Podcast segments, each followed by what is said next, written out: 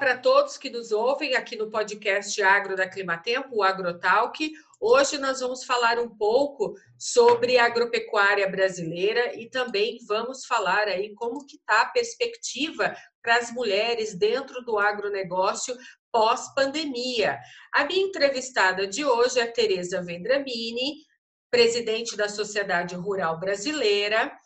Essa é a primeira vez que uma mulher ocupa o cargo na entidade em sua história centenária. A Tereza é graduada em Sociologia e Política pela Fundação Escola de Sociologia e Política de São Paulo.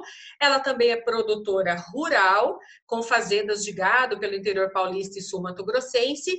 E também a Tereza é avó de Joaquim, é Joaquim e Antônia, é isso, Tereteca? Isso aí, isso mesmo. Isso mesmo. Essa é a minha melhor paçoca e o Tonton. Isso mesmo. Ô, Teca, eu gostaria da gente iniciar. É um prazer receber você aqui no Agrotalk. É, há muito tempo eu estou querendo te trazer aqui nesse podcast para a gente falar um pouco sobre os desafios que o agro tem pela frente. Então, eu queria iniciar é, este Agrotalk é, perguntando o seguinte: eu imagino que assumir a presidência da Sociedade Rural Brasileira diante assim de um século de história já é um desafio enorme. Mas chegar no início de uma pandemia no Brasil é algo ainda maior para você. Como que foi enfrentar tudo isso diante aí da sua de você assumir a presidência? Ô, Ângela, não é que foi, está sendo, né, minha amiga? Está sendo. Nós estamos né, no meio da é. pandemia. Olha, primeiro eu quero te agradecer, sinceramente, a oportunidade. Realmente é o que você falou. Faz muito tempo que a gente está combinando, filha, e nunca dá tempo. Você corre muito, eu também tenho corrido muito. Agora a gente está tendo essa oportunidade de, bater um papo aqui, né? E falar um pouco da, da, da história do agro aí. Olha, Angela, essa pergunta sua é realmente verdade. Eu, eu fui eleita três meses atrás e um mês depois que eu estava eleita, apareceu a pandemia. A gente já estava vendo, mas acho que qualquer um de nós nunca acha que ela vai chegar da maneira que ela chegou. E assim, eu acho que são algumas coisas, né? Como a gente é, lidar com isso dentro de uma entidade, ou como a gente, como essa presidente, ou qualquer pessoa que esteja na entidade pode fazer alguma diferença nisso daí. E, e por outro lado, Ângela, entender a dimensão disso aqui, né? Então, eu acho que o, o Covid, ele tá, é uma crise transformadora, realmente, né, que nós estamos tendo que lidar, e a gente está tendo que aprender a lidar com situações totalmente diversas. Ninguém aqui no mundo, né, no Brasil, ou que está no mundo, imaginava que a gente fosse passar uma situação dessa, né? Esse imponderável, né? Eu falo muito essa palavra, imponderável da vida. E outra coisa, mostrando a fragilidade da vida. Né? Então, é, eu acho que eu, como todo mundo aí, né, as pessoas em geral, a gente está aprendendo e tendo que se reinventar aqui nesse, nesse, nesse começo, né, Ângela? Ainda é o começo. Estamos com dois meses e pouco de, com essa crise no Brasil. Mas eu acho que é isso aí. Ô, Teca, é, muita coisa mudou no mundo do trabalho por causa da pandemia e ainda vai mudar muito mais. Então, neste cenário, o trabalho remoto, o que era uma alternativa, virou agora protagonismo corporativo. Então, diante disto, você já amadureceu esta realidade possível dentro de um novo normal, dentro da sociedade rural brasileira, junto aos seus colaboradores e pensando também nos produtores rurais, rurais, desculpa, produtores rurais e os elos da cadeia produtiva? Ai, Angela, com certeza. Eu acho que está sendo tudo muito rápido, como você falou. Então, não seria, ah, sabe, uma prerrogativa só minha. Eu acho que de todo mundo, do cidadão lá que, né, que é uma família está aprendendo esse novo normal, como você está falando, e a gente que tem alguma responsabilidade, né, em representando uma entidade ou, ou outros diretores de outras né, indústrias, a gente está tendo ver isso aí. Então, assim, o que, que se instalou agora, né? Eu acho que os primeiros 20 dias foram assim, que ninguém sabia como fazer. Mas a gente vai mundo, né? As pessoas, a gente vai se organizando e você sabe que agora todas as reuniões são online. Então, eu tenho feito isso também. Depois de 20 e poucos dias, eu já comecei a me organizar, porque acho que primeiro você tem que entender, né? Você tem que entender o que está acontecendo como pessoa. E aí eu comecei a fazer reuniões, todas as da Rural. A gente tem na sociedade rural brasileira vários departamentos e vários comitês, são muitos. Departamento de pecuária, suinicultura, departamento de café, e vai embora, tem um monte de coisa.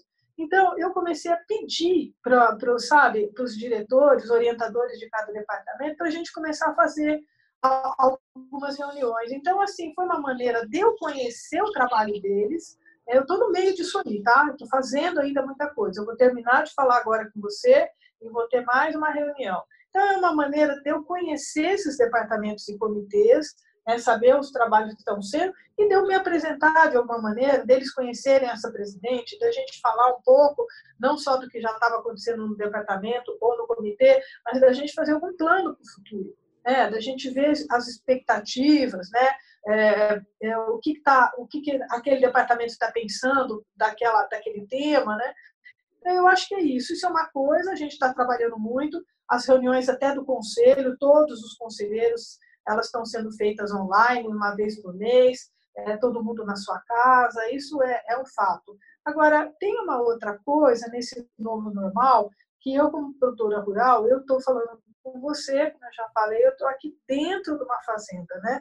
E aí é como lidar com isso, né? Como lidar com esses colaboradores, é, eu vejo que tem um delay assim é, do que a gente está vendo na cidade e como isso demora um pouco para chegar aqui.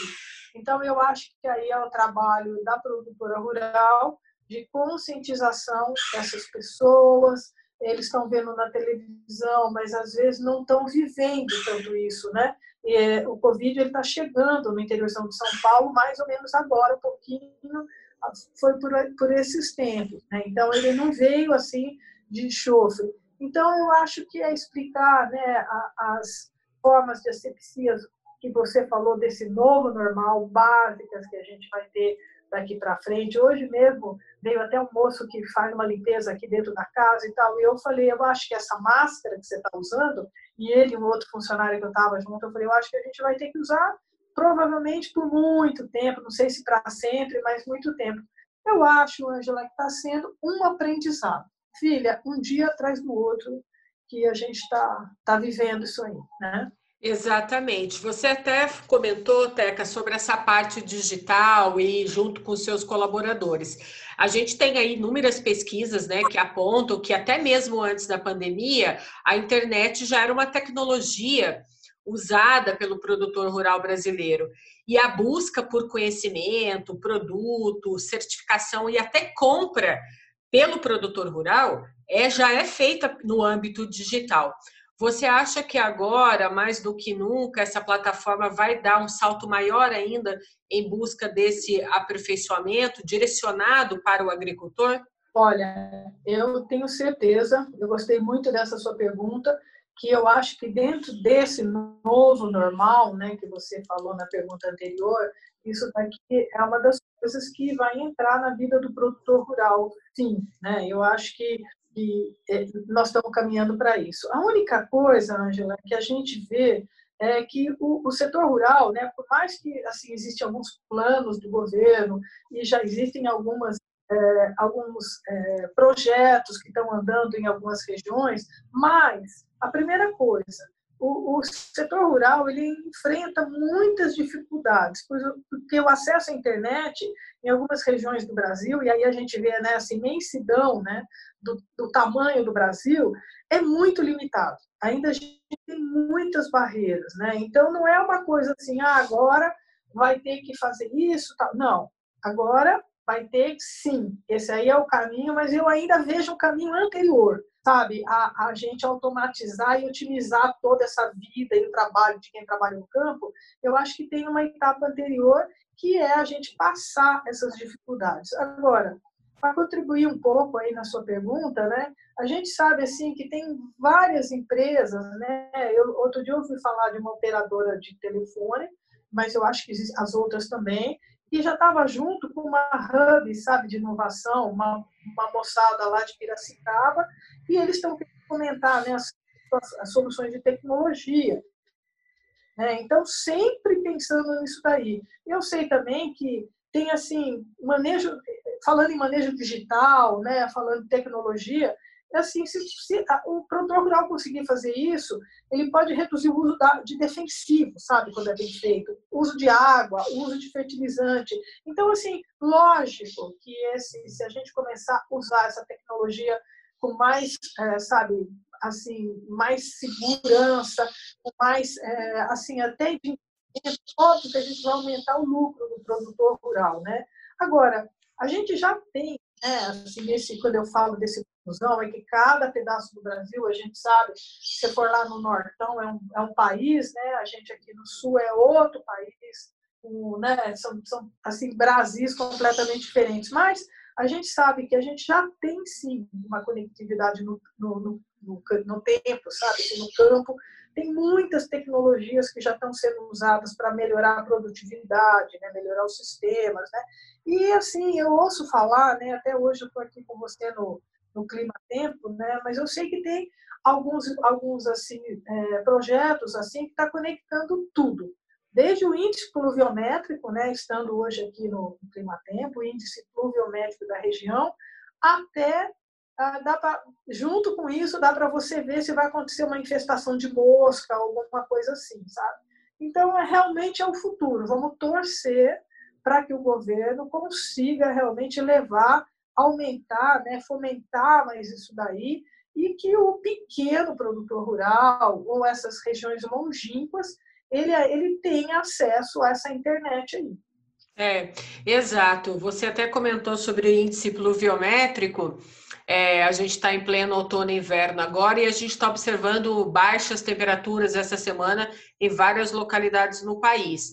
Aqui na Climatempo nós temos sim é, digitalmente um produto que é, serve para o produtor rural e a gente, é claro, observa aí os pontos da fazenda, né? E a gente consegue, dentro desse, dando esse suporte, essa informação para o produtor rural para tomada de decisão. Mas é, falando ainda um pouco sobre operacionalização é, da produção, a gente sabe, Teca, e você como produtora, que é possível agora fazer toda essa operação à distância, né? Mas a gente começa também agora, devido à pandemia, pensar um pouco e ter uma certa preocupação com as condições físicas e psicológicas dos colaboradores do agricultor rural e das comunidades envolvidas no processo de produção do alimento. Você considera que o novo normal agora competitivo, né, é, o que vai tornar a coisa mais competitiva é sermos mais sustentáveis, com o uso de recursos naturais, associado, é claro, à mudança no clima, a criação de códigos e condutas mais rigorosas? Olha, eu acho que tudo vai ser mais rigoroso, né? É, você tem razão nessa palavra rigoroso, de uma maneira, porque a gente, vamos falar em termos de Brasil, né, Ângela? Falar em, em, em imagem fora do, né? São duas coisas aí, né? Pessoas, como você perguntou, né? Como que é que vai ser a vida? Você falou em sanidade, você falou uma dificuldade que as pessoas têm que viver, mas eu também vou falar sobre isso, mas eu também vou falar sobre assim é, essa imagem do Brasil e a necessidade a gente como grande exportador a gente vai ter que, que se situar nesse momento sabe? falando de pessoas, Ângela, eu acho que a gente vai possibilidades de viver, de aprender, e não tem a resposta, né, como vai ser. Eu, eu como você, a gente está aprendendo numa velocidade muito grande a como, é, sei lá, de alguma maneira, como viver esse novo normal, né?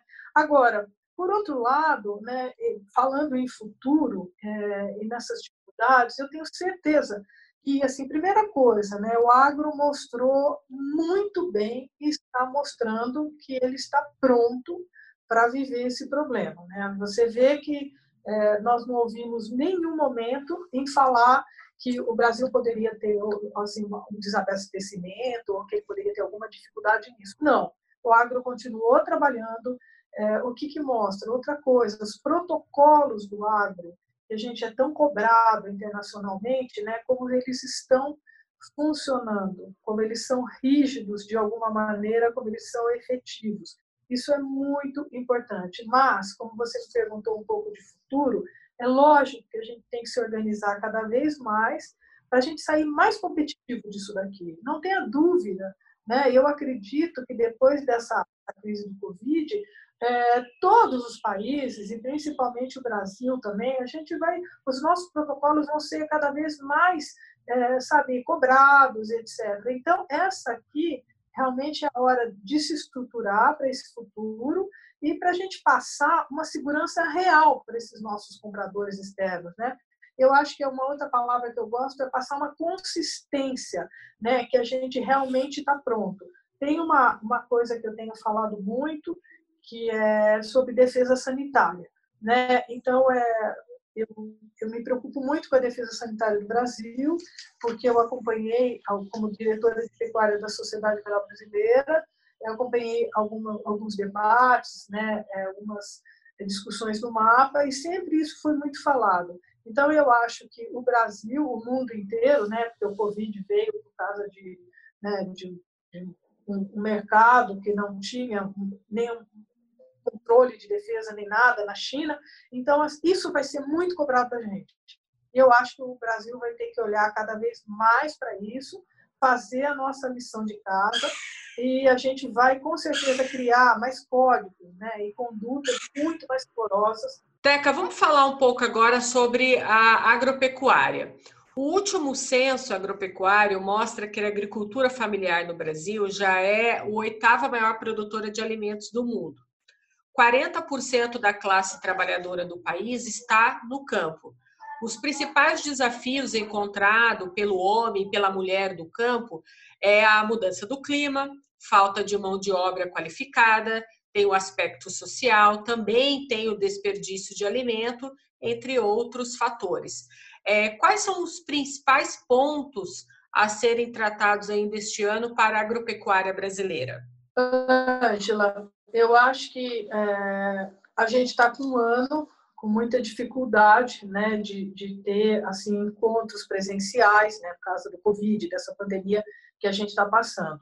Mas, em relação a pequenos produtores rurais, né, ou como você falou, agricultura familiar, eu comecei no ano passado, como diretora de pecuária, a acompanhar um grupo aqui no interior de São Paulo, eu estou fazendo um treinamento com eles. Então, é um grupo pequeno, acho que umas 80 pessoas, que são produtores aqui no interior, na região de Bauru, e que são, sinceramente, pequenas propriedades mesmo, 15 hectares, 10 hectares.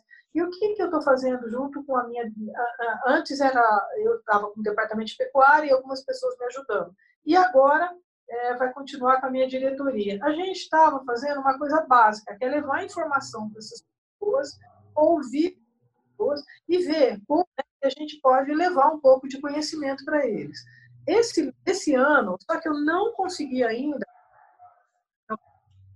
eu já tenho já faz dois grupos do interior de São Paulo, sabe? É, que a gente vai ser só de pecuária e que a gente vai fazer o mesmo trabalho. Já está tudo é, formatado, é, a gente já está com os grupos constituídos, só que por esse problema operacional, né, de a gente não poder estar junto com as pessoas, né, no meio da pandemia, a gente está esperando essa oportunidade. E aí, Angela, falando da conectividade no campo, que você perguntou anteriormente, como são pessoas muito simples, né, e mesmo aqui no interior de São Paulo, né, elas têm celular.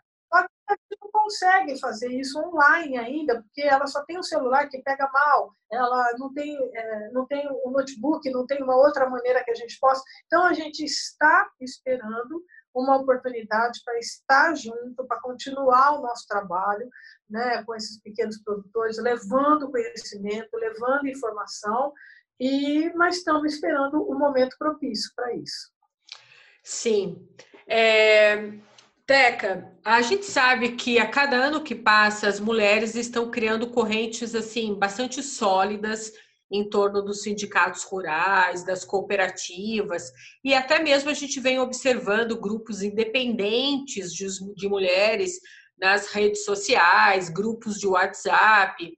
E eu estava lendo um dado da Exalc USP que mostra que 88% do sexo feminino se declararam independentes financeiramente e que 45% confirmaram participar aí da renda familiar.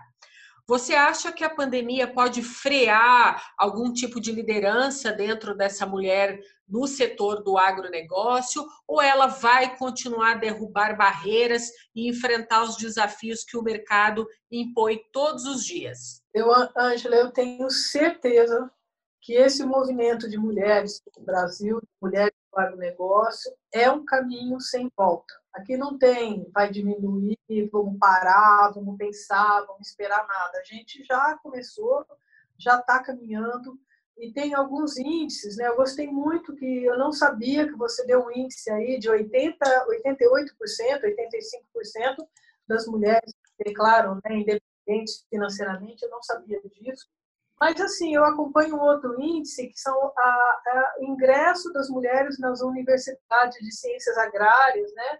zootecnia e veterinária, é, um, é um Então, assim, é, a minha geração, né, ela, ela, ela assumiu alguns papéis, ela trabalha, ela chegou aqui já há 10, 15, 20 anos atrás, de alguma maneira tímida, mas caminhou. Mas, Ângela, tem uma moçada que está vindo aí, que são as nossas filhas, sabe, sobrinhas, etc., que elas estão muito mais preparadas do que a gente, do que eu, do que a, a, sabe, essa turma da minha geração. E elas vão fazer um trabalho muito melhor, porque elas já estão vindo de universidades, que você sabe que a minha história, eu sou uma socióloga que né, se tornou produtora musical, então eu tinha uma defasagem, né, uma necessidade muito grande de conhecimento, porque eu não tinha conhecimento aqui na área, e essas meninas não, Ângela, elas estão vindo já formadas, com convicções, com muito entendimento, com muito conhecimento.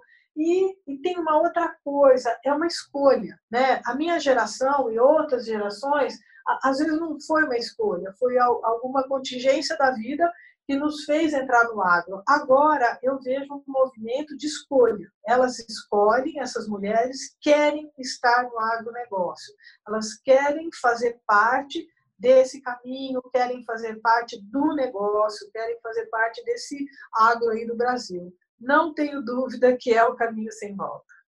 Ô, Teca, é, eu vou voltar um pouquinho aqui no, no seu passado para eu chegar na pergunta que eu vou querer fazer para você, né?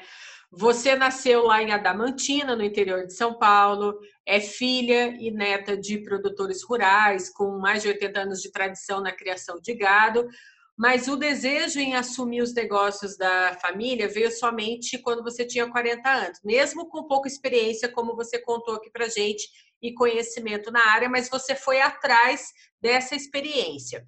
Você modernizou a propriedade, investiu em tecnologia, infraestrutura, pastos de boa qualidade. É, você falou também é, em manejo nutricional, sanitário, bem-estar animal. Eu li que uma referência feminina muito forte na sua adolescência é a dona Chiquinha, sua avó, que acompanhava o seu avô nas viagens à fazenda, mesmo com todas as dificuldades que naquela época se imprimia. Então, por sua trajetória, eu, eu, Ângela, eu considero que sua garra, sua determinação tem um respaldo é, enorme como exemplo de vida para todas essas mulheres que querem ter um protagonismo dentro do agronegócio.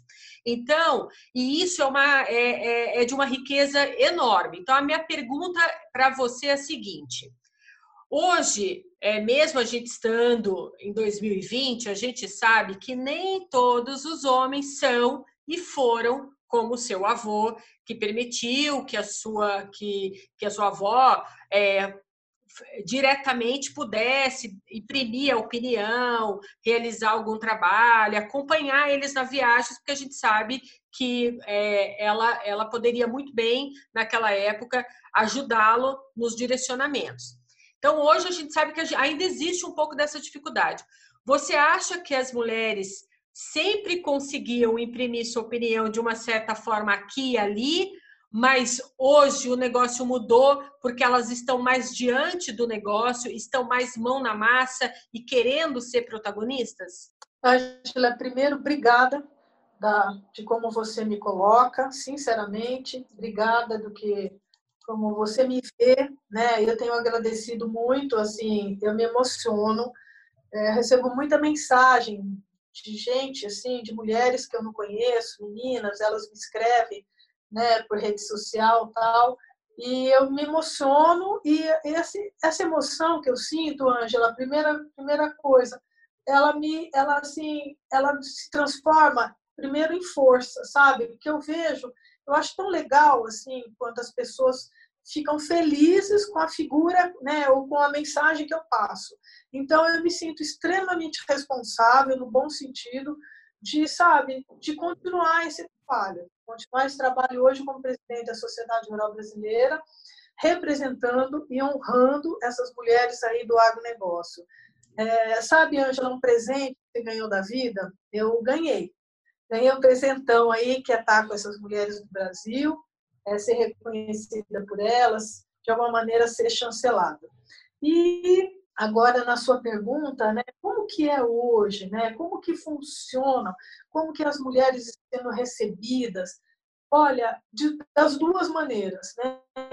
É, vamos falar de novo da imensidão desse Brasil e, e dos avanços que alguns lugares do Brasil tiveram até nessa parte de família, parte de educação, não no sentido de educação de finesse, mas educação dos caminhos né, aí da vida. Então, você encontra de tudo. Eu encontro mulheres que não tiveram aqui dentro do agronegócio, que nunca sentiram, se sentiram com dificuldade, enquanto mulheres que não tiveram nenhum problema né, de, de ter sido segregada ou de não ter sido aceita, realmente acontece isso. Mas, Ângela, pensando nesse Brasilzão que a gente tem, nesses rincões do Brasil, nos estados aí que a gente tem, as famílias que ainda não conseguiram evoluir, às vezes, nesse quesito, existe muita dificuldade, sim.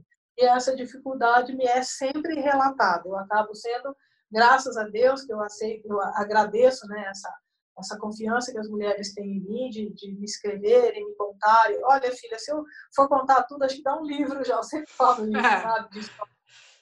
Mulheres. Mas existem, existe o outro lado, sim. Existe uma dificuldade muito grande. Agora, eu vou sempre falo, né? Quando eu vou falar, hoje estou gravando aqui com você, né? Qual que é o meu segredo no meio dessas dificuldades que eu tenho. Filha, não é para mim. Eu deixo ela do lado e continuo, lógico que me toca, lógico que mexe comigo. Eu sou humana, sou uma mulher como qualquer outra, choro, fico assim, mas me dá uma força, minha amiga, que eu continuo no pedaço. Eu não vim aqui, eu vim aqui para ser a protagonista da minha vida, né, para ser a dona da minha história, e é isso que eu desejo para todas as mulheres do Brasil.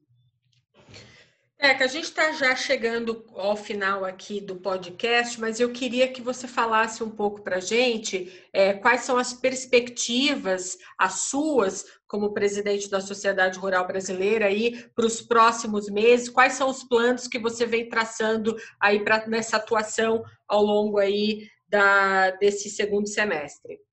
Olha, a gente está, é, como eu já te falei anteriormente, né, fazendo com que algumas coisas, né, a Rural tem várias pautas, que são as pautas aí do agro, né, as pautas do Brasil, então a gente continua tocando departamento com os comitês. Existe, Ângela, algumas coisas que chegam para a gente. Eu sou aquela né, a presidente que conversa com todo mundo, que todo mundo liga, graças a Deus, me manda mensagem. Tem uma coisa que tem se falado muito é, hoje é a segurança no campo está tá acontecendo muito assalto nas propriedades rurais.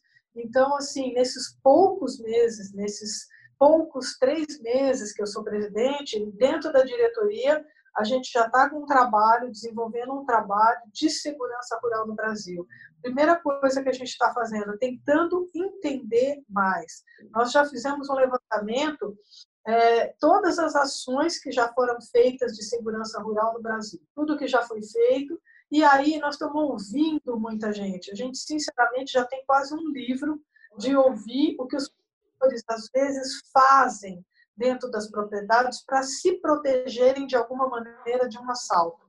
Então, isso é um trabalho que está sendo feito. Outra, é, outra ação prática que a gente fez, é, vendo a dificuldade, como eu citei no começo da nossa conversa, que é das pessoas de dentro da, das propriedades rurais, ou os pequenos, muito pequenos proprietários, proprietários rurais, que ainda não estavam entendendo muito bem a, a magnitude e o problema que é essa pandemia que dizima, mata pessoas tal. Então, a gente desenvolveu uma cartilha e eu acho que é, a, a, nós estamos muito atentos, né? Você falou da MP do Agro, é, nós tivemos, aí, você também já falou da regularização fundiária, e nós tivemos um embate muito forte agora, e a Rural atuou muito nisso. Então, eu acho que outro olhar para essas outras questões do agro, que eu estou aprendendo aqui como presidente, que não param, que aparecem, e, e a, a, minha entidade, ela representa o produtor, ela tem que estar do lado dele e lutar por ele sempre. É isso daí que ela faz há 100 anos, há 101 anos, que é agora em 2020 que a gente está. Então, vamos chegar no final desse podcast e eu queria que você, Teca, é, deixasse uma mensagem para os nossos ouvintes, nossos produtores rurais que acompanham aqui o Agrotalk, o podcast Agro. A minha mensagem, né, para todos os ouvintes, né, do nosso podcast, é, obrigada pela oportunidade, sinceramente, de estar aí com vocês. Foi muito importante para mim. Nós estamos combinando isso há muito tempo e nunca dá certo. Mas a minha mensagem é de um momento de conciliação, sabe? Eu acho que é um momento muito difícil que a gente está passando, que é uma pandemia, são vidas, né? é, uma, é uma fragilidade, aí, como eu falei, da vida, mas acredito que a gente tem, eu acredito muito na união, essa sou eu, sabe? Eu não tenho, eu tento não colocar viés pessoal nas minhas coisas, e no meu trabalho. Eu acho que é um momento de união que a gente tem que ter dentro da nossa casa, passando numa quarentena todo mundo junto, dentro das empresas e principalmente dentro do governo. Eu acho que a população brasileira precisa de uma estabilidade, né, até nessa parte política para poder caminhar. E eu, Ângela, como eu sou uma pessoa muito positiva, eu tenho certeza que nós vamos sair muito mais solidários e conscientes do nosso papel social. É isso que nós estamos vivendo agora. Eu acho que é a palavra também é fraternidade, que as pessoas não viviam tanto isso e está sendo né, uma corrente de fraternidade no Brasil e no mundo. E a minha última frase, eu acho que o combate ao coronavírus, né, ele evidenciou sim a colaboração, né, dessa fraternidade, união entre os, entre os indivíduos, entre as empresas e o setor público. Eu deixo para a gente pensar duas palavras, acho que união e fraternidade. Obrigada, obrigada da oportunidade. Teca, eu que agradeço a sua disponibilidade de estar com a gente aqui no Agrotalk. O Agrotalk a gente é, fala que é uma porta aqui para semear conhecimento para todos que nos ouvem e a gente deixa essa porta aberta para você e para a sociedade rural brasileira. Esteja à vontade para voltar aqui quantas vezes você quiser para trazer conhecimento para a gente. Obrigada, querida, muito obrigada. Conta comigo, conta com a sociedade rural brasileira. Vamos papear outras vezes, se Deus quiser. Um abraço. Um abraço, Teca. Até a próxima.